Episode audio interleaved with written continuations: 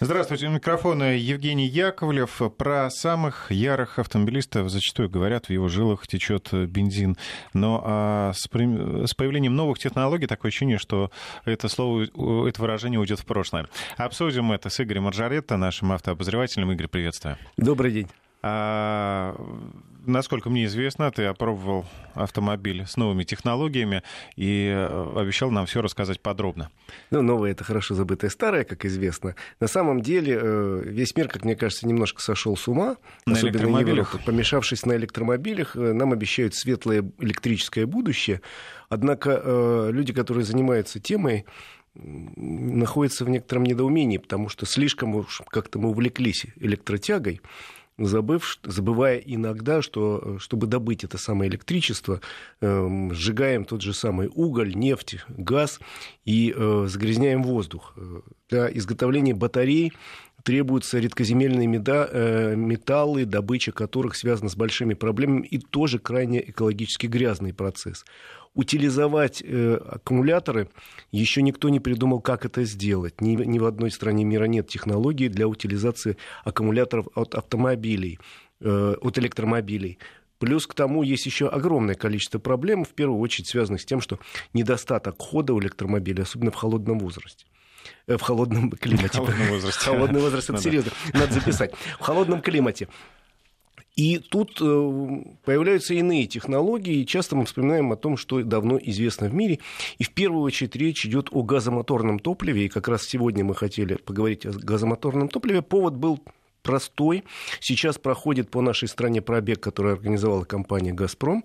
Пробег автомобилей на газовом топливе. Более 20 машин э, едут от э, Анапы, от берега Черного моря до берега Балтийского моря до Санкт-Петербурга. На следующей неделе там будет международный газовый форум. И вот к началу этого форума этот э, кортеж должен прибыть. Э, едет он с остановками, во многих э, регионах проходят круглые столы, презентации, показывают эти автомобили. Я участвовал в одном из этапов этого пробега. Темой газомоторного топлива интересуюсь давно. Кстати, честно тебе скажу, Жень, когда только я заговариваю здесь, в этой студии, о газомоторном топливе, обычно сразу же большое количество вопросов по этому поводу, потому что, поэтому ждем вопросов. Но я расскажу в принципе. В этом пробеге участвовало два десятка автомобилей, причем э, большинство марок было российских, а те, что не российские, так собраны в России, потому что э, линейка автомобилей, представленных во время пробега, была от э, обычных легковых автомобилей, это э, «Лада» была, «Ларгус» и э, Лада Веста, были три машины, был УАЗ Патриот газовый, и далее э, были автомобили «Газель» э, Горьковского автозавода, автомобили э, КАМАЗ, э, автомобили других российских марок. А которые, вот то, что касается иномарок? Которые занимаются, ну, «Волгобас», например, автобус был. И э, иностранцы, которые собираются в России и тоже занимаются этим. Была компания «Исузу», у них завод под Ульяновском, они в том числе собирают и... Э, Э, небольшие автобусы и большие, и грузовые автомобили, в том числе с газ... двигателем, работающим на газовом топливе. Э, компания «Скания» была, и компания э, была «Ивека», у которой завод у нас на Урале, в городе Миас Челябинской области. Они тоже представляли микроавтобус на газовом топливе и большой магистральный тягач «Ивека Стралис», самый современный, наверное, на сегодняшний день в Европе автомобиль, тяжелый автомобиль, который работает исключительно на газовом топливе. И это такая э, мировая фишка. Вообще, надо сказать, еще раз говорю, вернусь к электромобилям. Вроде как только об электромобилях в Европе и говорят, а потихоньку, на самом деле, переводят магистральный серьезный транспорт на газ. Потому что представить магистральный тягач, который едет из Лиссабона, там, даже по Европе, там, в Варшаву, я уж не говорю о том, чтобы от Варшавы до Владивостока, на электрической тяге просто невозможно. И в ближайшие, я думаю, десятилетия этого не будет. А вот э, перевести такой транспорт на газ достаточно легко, современные технологии позволяют. Это э, очень экономично и это очень экологично, потому что просто перевод на метан позволяет э, выбросы вредных веществ в атмосферу сократить как минимум в 10 раз. Ну, это неплохо. Как минимум в 10 раз, потому что вот те автомобили, которые были представлены во время пробега, они все соответствуют нормам Евро-6, а некоторые даже превосходят эти нормы Евро-6. То есть можно стоять сзади у выхлопной трубы и спокойно там себя чувствовать, ну, во всяком случае, не чихать, не кашлять, вы даже не поймете, что так, это. уточни, пожалуйста, а, то есть бензина нет вообще, один газ? Нет, бензина один газ. Хотя многие компании сейчас производят так называемые битопливные машины. Ну, условно говоря, есть Веста, там просто чистый газ, а есть Веста, где маленький бачок есть, и Лада Веста, я имею в виду. Uh-huh. И ты заправляешь бензин, когда нету газа, едешь на бензине. А когда есть газ, выгоднее на, газ, на, на газе, правильно говорят. Э, так вот, с точки зрения экологии, вот эти все автомобили Евро-6 легко, никаких проблем, возможность заезжать в любые города, даже где самые строгие экологические требования в Европе, и э, дикая экономия по деньгам. Дикая, потому что на сегодняшний день, если взять российские цены, у нас э, литр дизельного топлива стоит примерно 46-48 рублей, в зависимости от региона. Я говорю про дизельное топливо, потому что э, в первую очередь о переводе на газ э, речь идет о коммерческом транспорте дизельном. И поскольку у нас много разговоров, дизельный вреден, ты ды ды ды ды в Европе вообще дизельгейт, после дизельгейта, помнишь, какие гонения на дизель начались? Ну, запрещен въезд в города. Да, и, в общем, ограничивают, и говорят, там, типа, после 25 -го года вообще производство запретим и так далее. Так вот, э, литр дизельного топлива стоит в нашей стране 46-48 рублей. Кубометр метана, речь идет о метане, он равен по э, своему эффекту примерно литру бензина. Кубометр метана стоит у нас единая стандартная цена по «Газпрому», сейчас установлена 16 рублей за литр. И э, вообще э, по другим сетям колеблется от 15 до 18 рублей. Ну, 16 рублей за литр. То есть, ты понимаешь, в три раза эффективнее газовое топливо по деньгам, если сравнивать с дизельным топливом, а с бензином я вообще уже боюсь сравнивать. Поэтому тема эта очень активно развивается в Европе. И так получилось, что Россия, страна, обладающая максимальным в мире запасами газа, 40% мировых запасов у России – оказалось неожиданно, с одной стороны, в тренде, потому что уже давно ведутся разговоры о переходе на э, газомоторное топливо. С другой стороны, мы сейчас по количеству автомобилей на современном газомоторном топливе, на метане, находимся в Европе, например, на седьмом месте. И нас опережают такие могучие страны нефтегазодобывающие, например, как Италия. Италия, где не добывается ни одного литра газа, впереди списка европейского а мы на седьмом месте, потому что очень тяжело идет внедрение, хотя, ну, казалось бы, нам сам Бог велел, у нас гигантские количество залежи газа. Газ, вот речь идет о метане, который вот поступает из трубы прямо из месторождения. А проблема ментальная или техническая? Проблемы всякие. Я сейчас э, все говорю о, о том, как хорошо, а поговорю о том, как плохо. Есть потому что проблемы и технические, и ментальные. Э, значит, давай сразу я определюсь. Вот раньше у нас достаточно хорошо развивался транспорт э, на пропан-бутановых смесях. Э, пропан-бутан – это газ, который добывается попутно при нефтедобыче. Он распространен был по всей России. Таких заправок довольно много. Много автомобилей, переведенных на пропан-бутан. Это экономически выгодно. Но на сегодняшний день во всем мире пропан-бутан считается вчерашним днем, потому что эффективность его с точки зрения экономии гораздо меньше, то есть стоит он дороже в добыче и в, в продаже. Ну и э, он тяжелый, самое главное. Помнишь, вот сколько страшилок было по поводу газового топлива? Вот переведу машину на газ, а вдруг она взорвется и полечу я сразу да. на Луну.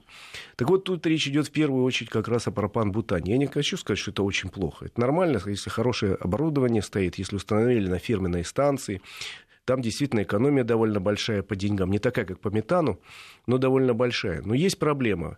Если установили корявыми ручками это оборудование... В гараже, да, в каком-нибудь дядя Вася поставил? Да, без проверки. Пропан-бутан тяжелее воздуха. Он скапливается внизу, если пошла течь.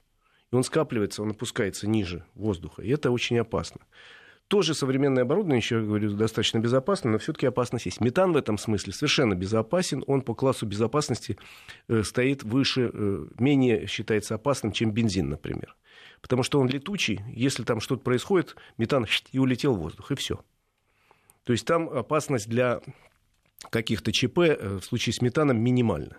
Так что пропан-бутан это существует, эта тема, но она уже развивается так по инерции, и мы о ней сейчас говорить даже не будем. Мы говорим о метане, на который переходит весь мир.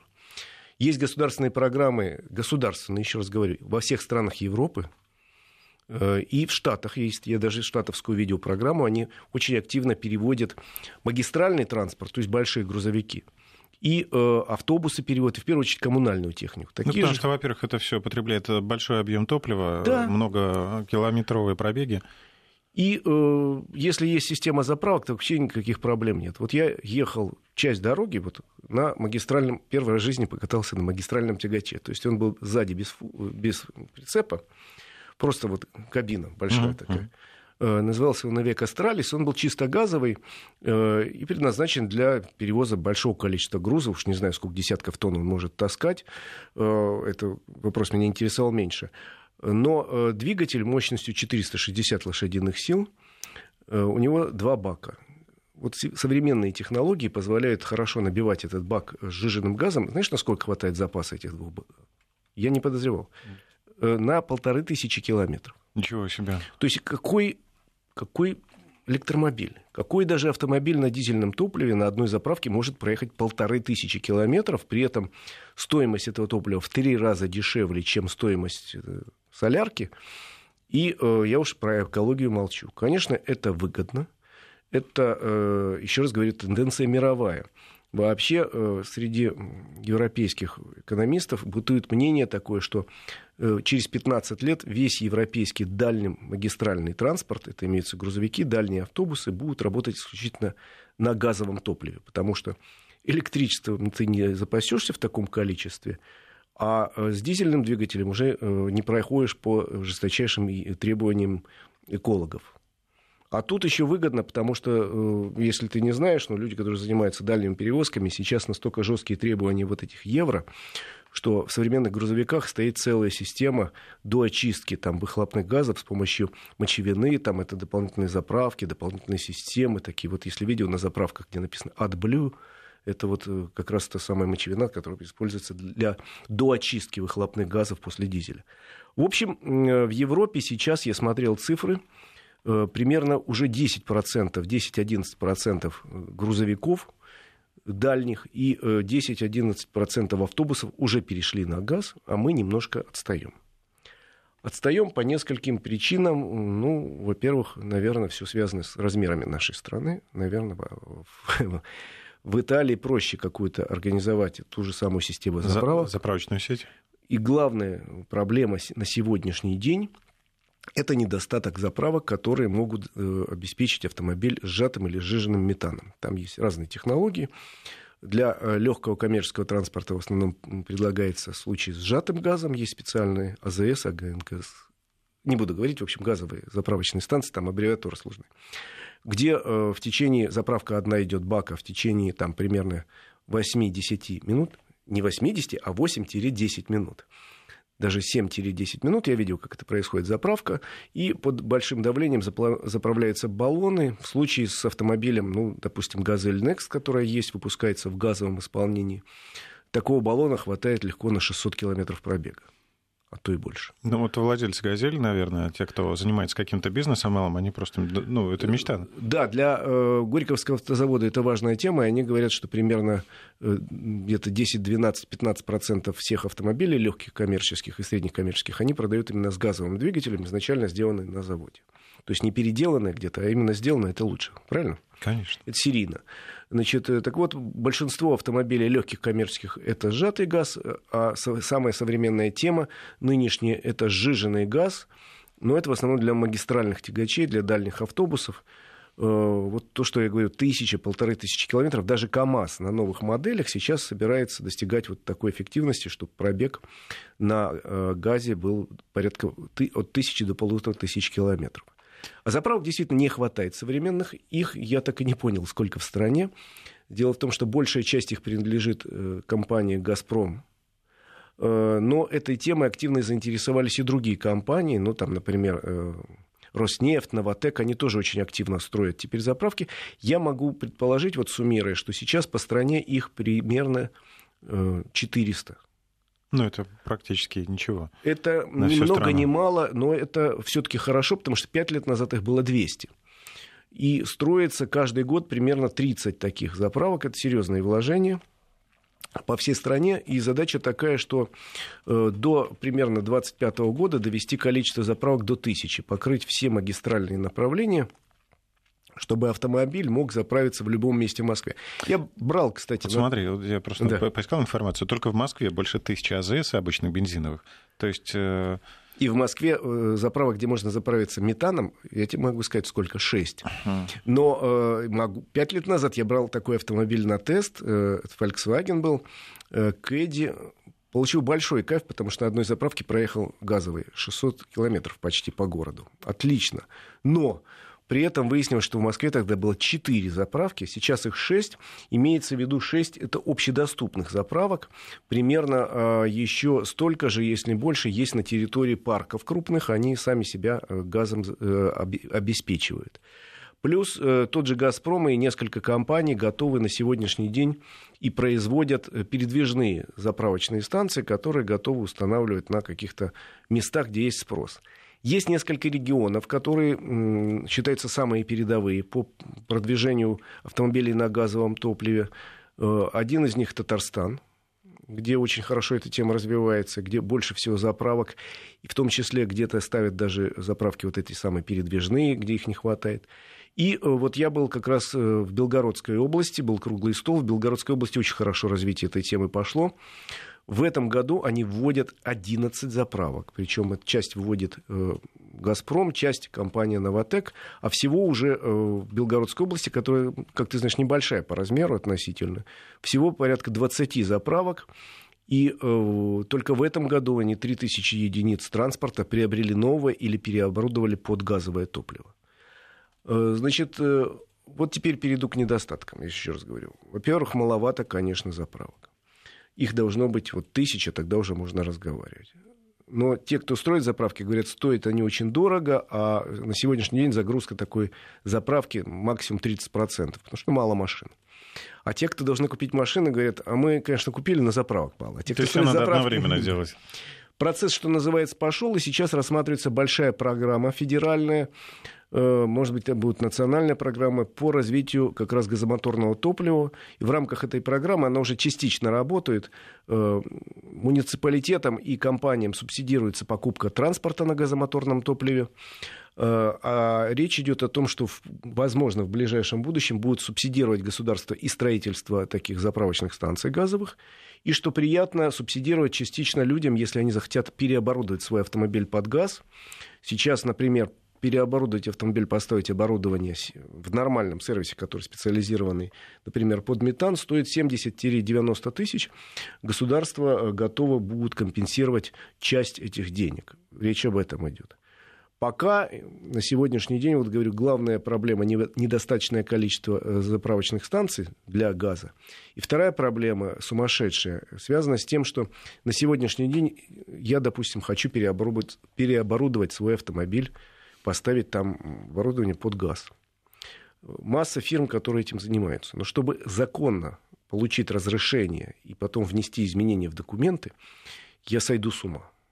Просто сойду с ума. Многие фирмы, правда, сразу предлагают, типа, мы вам переоборудуем, но сразу возьмем на себя э, все затраты, ну, добавите там тысяч 10-15, мы э, за вас оформим Но всё. они действительно это сделают? Э, не знаю, потому что на сегодняшний день чудовищно сложная система оформления, причем сертифицированные есть в стране несколько лабораторий, где нужно сначала туда приехать, получить заключение, что можно этот автомобиль переоборудовать, потом найти Э, поехать в ГАИ, потом поехать найти мастерскую, там переоборудовать, потом снова сертификационную лабораторию, а их в стране там дюжина всего-то на всю страну. И если человек живет в регионе, где такой нет, ну за тысячу километров, что ли, ехать, причем дважды. В общем, речь идет о том, что надо как-то упростить этот процесс и сделать его доступным для э, человека, но при этом, чтобы не, э, не были нарушены э, темы безопасности и экологичности, потому что, еще раз говорю, заниматься установкой газового оборудования должен или завод-изготовитель, а сегодня я уже сказал, что практически все ведущие предприятия предлагают изначально оборудование, автомобиль уже предназначенный под использование газового топлива, либо э, в таких мастерских ставить, где действительно есть сертификат качества, есть поручение от компании, которая производит оборудование и так далее. То есть серьезно, а не, не в гараже, не с помощью там, разводного ключа. Это, конечно, слишком серьезная тема, чтобы вот там переделывать самому. То есть две главные проблемы – это, конечно, недостаток э, еще АЗС, и вторая тема – это сложности с регистрацией. Нам пишут э, несколько дальнобойщиков, э, как раз скажем так, целевая аудитория да, да. вот этих новых технологий. Э, из Америки пишут, что мой грузовик может проехать полторы тысячи миль на солярке, газ проигрывает в пробеге в этом случае. Ну, может быть, это какой-то грузовик с дополнительными баками, вполне возможно. Но газ тоже полторы тысячи километров современный грузовик позволяет протащить. А вот э, реальный опыт. Э, люберцы пригнали сканию на пробу газовую. Это беда, в гору не едет. Запас на 350 километров от заправки до заправки, а их нет. Машина ходит на Рязань, две заправки всего по пути. Вот так, видите, ну главная проблема с заправками, хотя я не ездил на Скане, я ездил на Ивека. Могу сказать, что мало того, что в комфорте э, автомобиль современный, оказывается, не проигрывает, там где-то выигрывает у легкового, там просто роскошная кабина.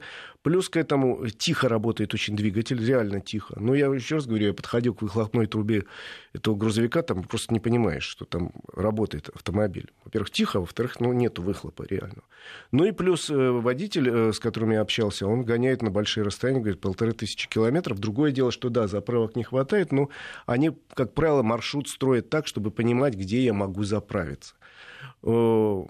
Зато у казенного с точки зрения нашего человека у казенного автомобиля на газовом топливе один недостаток газ нельзя слить и украсть. Ты понимаешь, бензин или солярку... И перепродать, да? Перепродать всегда. А это же, ну куда ты его сольешь? Ну, кстати, проблема. А вдруг закончился, газ, как ты вот по пути на дороге, кто тебя заправит? Они говорят, как правило, мы строим так маршрут, чтобы были газовые заправки. Во-вторых, в каких-то случаях есть возможность передвижную, ну, цистерну с, с жиженным а, газом. да, конечно. Хотя это связано с определенными проблемами, но я надеюсь, что через какое-то время у нас все-таки будут сеть большая газовых заправок, и тема уйдет. Хотя по-прежнему считаю, что газовое топливо – это для России, э, в общем, такой магистральный путь, во всяком случае, для коммерческого транспорта точно.